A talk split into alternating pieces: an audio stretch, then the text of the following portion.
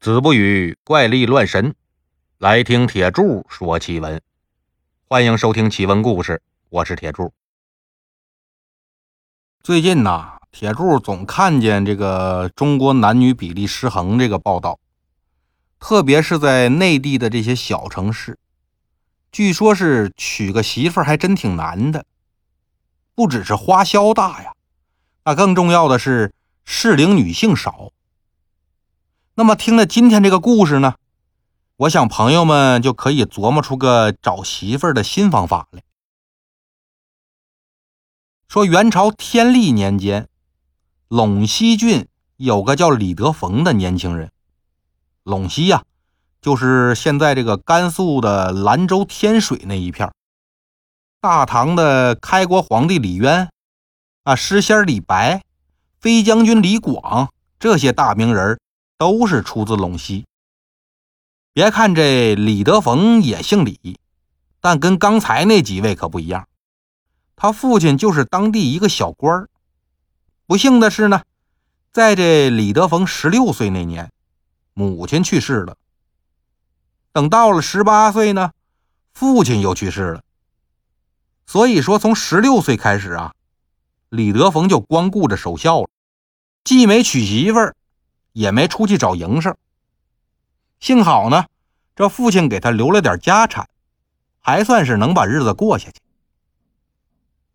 等着守孝期过了呢，李德峰寻思我找点事儿干吧。但他这人呐，从小就不爱读书，倒是喜欢摆弄那些骑马射箭的东西。那在那个年头，弄这些东西，你除了当兵或者打猎。他也干不了别的呀，所以这李德逢他也就找不到什么正经事干。后来他就想啊，没事干我就待着呗。他天天就跟一帮人瞎玩反正呢还有老爹留下来的家产呢，也不至于饿着。但俗话说坐吃山空啊。等李德逢到了二十五岁的时候，老爹给留这家产可就吃干净了。能卖的也都卖了，就剩下个房子了。父老乡亲们呢，看他这几年不务正业，把这个家产都败光了，也都笑话他，更没人肯接济他。你这也不能怪人家不善良。老话说“救急不救穷”啊，你遇着事儿了，我们帮扶帮扶你，这是情分。但你不务正业，把家产败光了，还让我们救济你。那可就是拿人当傻子，当这个免费饭票了，任谁也不愿意白养活个外人，不是吗？这李德逢在老家是过不下去了，他就想着呀，要不我去贵州投靠我父亲的一个老朋友吧。这人呢是贵州的一个监司。李德逢总算是凑了点盘缠，到了贵州，却发现这监司啊。已经去世了，人家家里人也过得不咋地，跟他李德逢又没什么交情，自然也帮不上他。李德逢查了查兜里这几个铜板这也不够回老家的呀。再说了，我回老家也不知道能干啥呀，就又看了看自己手里边这张弓，心说要不我打猎去吧，打着东西了呢，能自己吃。我还能拿出去卖，这也不错。反正我也爱鼓捣这弓箭，我就拿爱好当职业也挺好。等攒点钱呢，我再琢磨要不要回老家。就这么着，李德逢就当猎人去了。有一天，李德逢在山里遇上一只獐子，他赶紧就弯弓搭箭。没想到呢，这獐子还挺灵活。三跳两跳，他就跑了。李德逢可较上劲儿了，心说：“我非逮住你不可。”他就翻山越岭的穷追不舍。不知不觉呢，可就追到天黑了，但还是没追上。他这四下看了一看，坏了，迷路了。在这深山老林里头，树木是非常茂盛啊。站在林子里边，他也看不着星星月亮，所以也就找不着方向。那爬上树看看吧。他就找了一棵高点的树，爬上去想看看方位。他就看见呐，山顶上好像有个庙。李德峰心说：“我回去是不可能了，那我就到庙里边住一宿吧，等天亮了我再走，也好跟那和尚啊打听打听路。”等到了庙里头，他才知道，这就是个荒庙啊。墙倒屋塌，哪哪都是厚厚的灰呀，地上全是各种野兽的脚印儿，一看就是很多年都没人来过了。不过幸好大殿没塌，也算是能有个遮风避雨的地方。他走进大殿里边，踹了两下柱子，发现还挺结实，他就爬到房梁顶上躺下了，用这绳子把身体固定好。就准备睡觉。那位说：“为什么爬房梁啊？这在野外呀，都是各种野兽。睡地上，万一让野兽给围了，那可怎么办呢？所以说，这猎人呐，或者是搞野外生存训练的，晚上如果睡在树林里边，基本上都是睡树上。毕竟会爬树的大型野兽那不是很多。”而且呢，也不存在被围的风险。这李德峰躺在房梁顶上，迷迷糊糊，刚要睡着，就听见一阵闹哄哄的声音由远及近呢。快点，快点，快点，往这边走，东西拿好了，可别掉了啊！哎，你留神点儿，这有个坑啊！别别把这盘子碎了啊！哎呦呦呦呦，你你踩我脚了，你小心着点儿。李德峰一个机灵就醒了，心想。这深山老林的，哪儿来这么多人呢？那不是妖怪就是强盗啊！他就把头啊伸出房梁，他瞧瞧看下边怎么回事不一会儿呢，就听见声音到门口了。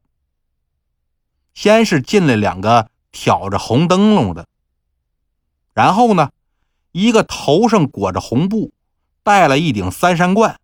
身上披着黄袍子，腰上系着玉带的东西，直接就走到大殿的神案后边坐下了。那为什么说是东西呢？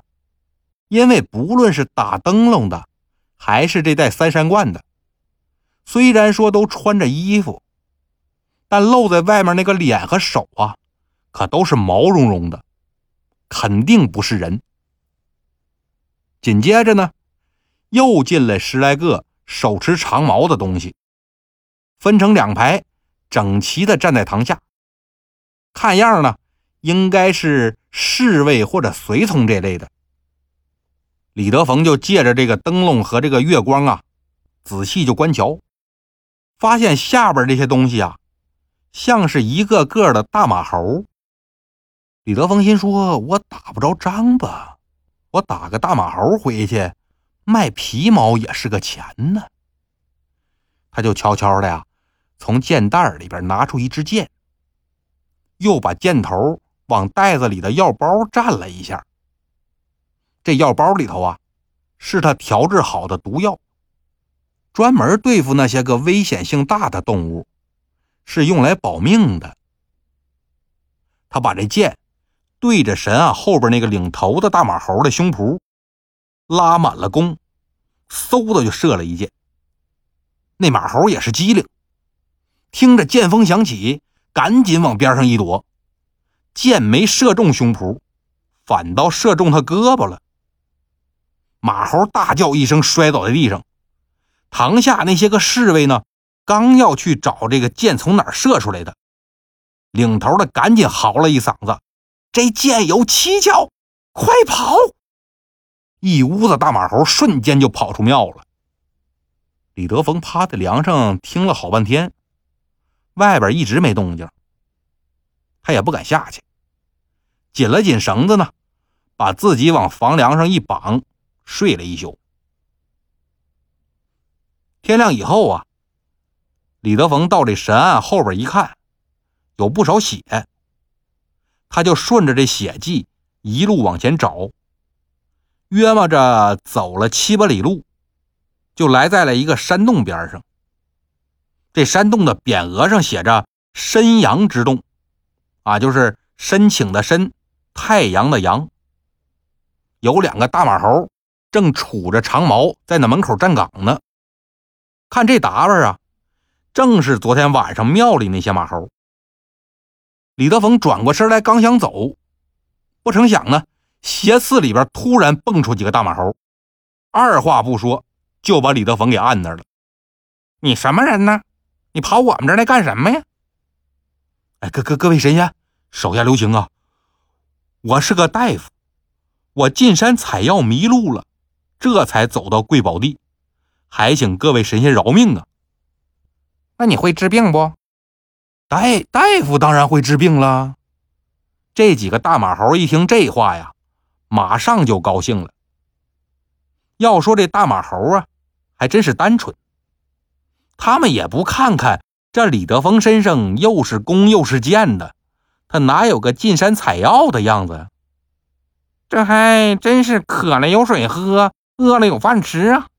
也算是老天保佑啊！我们洞主申阳侯昨天出游。让别人射了一箭，疼了一宿了，床都起不来。你赶紧给看看去吧。说完呢，这大马猴拽着李德峰就往洞里走。在这山洞里边弯弯绕绕走了很久，路过了几个小洞，又绕过了几道石门，这才来到了一个大山洞里。只见这洞当中啊，支着一张华丽的大石床啊。那蚊帐被褥都是上好的材料。一只老猕猴呢，正四仰八叉躺在石床上哼哼呢。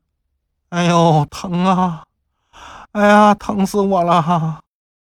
在他旁边呢，还有三个美艳异常的姑娘，端水的端水，扇扇子的扇扇子，都在这伺候着。李德峰走到床前，这装模作样的按了一下老猕猴这脉搏。又看了看伤口，老神仙这是中毒了呀。不过没关系啊，我带着仙药呢，吃了之后，不但可以拔毒疗伤，还能有助修行长生不老、得道成仙呢。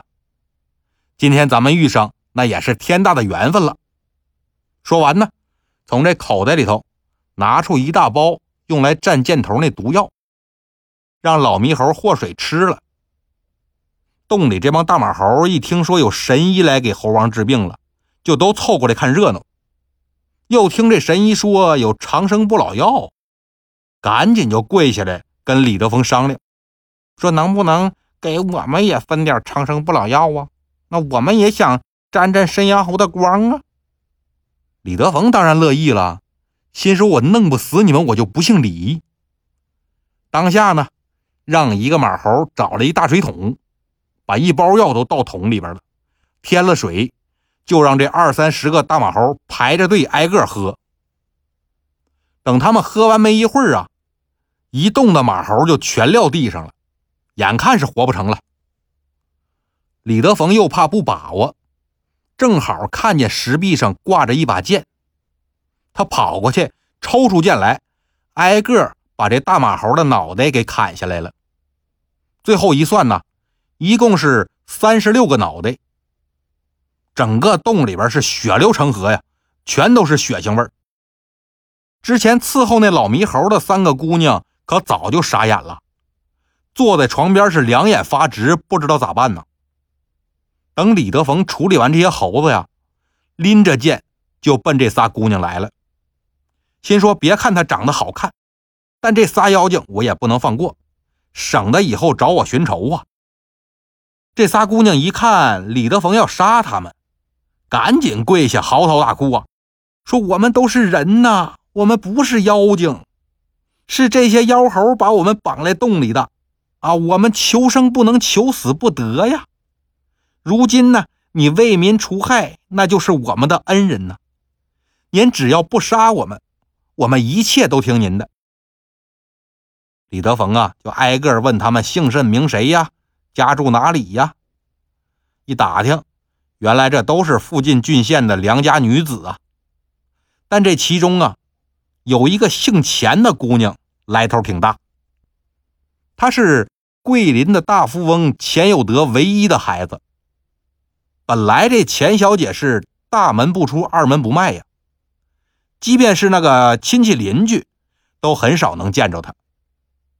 但是半年前的一天呢，这钱小姐突然失踪了。钱有德又是报官，又是花钱请人找的，他就是找不着。后来就贴出这告示说呀，如果有人能知道我女儿的下落，那我愿意把一半的家产送给他。再把女儿也嫁给他。李德峰也知道这事儿，心说妥了，我只要是把这钱小姐送回去，那我可就是又有钱又有媳妇了。一想到出去呢，李德峰又犯难了。刚才他跟着大马猴进来的时候啊，七拐八绕，那早都懵了，他也不知道怎么出去。问这帮姑娘呢，姑娘也不知道路。那这可怎么办呢？正在这时候呢，几个破衣烂衫的老头就走进山洞了，个个是头发胡子挺老长，尖嘴猴腮特别丑。李德峰把这剑一横，心说怎么还有妖怪呢？但这几个老头进来就给李德峰跪下了，说感谢恩人帮我们夺回洞府啊！我们本是修仙的老鼠。在这儿住了五百多年了，不成想两年前来了这帮妖猴，我们打不过他，就被他们霸占了这洞府啊。如今您杀了这些妖猴，也算是帮我们除了一口恶气，我们谢谢您。说完呢，就拿出很多金银珠宝送给这李德峰。李德峰就奇怪了，说你们都是修仙的。这也算有点道行，怎么还能让他们给欺负了呢？恩人，您是不知道啊，我们也才五百多岁，这帮猴子呀，可都八百多岁了，那比我们厉害多了。要不是恩人您以智取胜啊，你肯定也打不过他们。哦，哦，对了，你们为啥把这洞叫深阳洞啊？嗨，那不是我们取的名儿。那是那老妖猴取的，猴子在这十二生肖之中啊，他属申，他又是个公猴，所以就给自己起了个名叫申阳猴。洞呢就叫申阳洞啊，这么回事啊。那个金银珠宝啊，我就不要了。我们四个人呢，现在想出去，但是我找不着路。既然这是你们以前的洞府啊，那你们肯定知道路。方不方便给我们带个路啊？那当然没问题呀，恩公啊，您几位请闭会儿眼。李德峰把眼一闭，就听见这耳边呢，呼呼啦啦的起了风声了，还有那噼里啪啦挖土的声。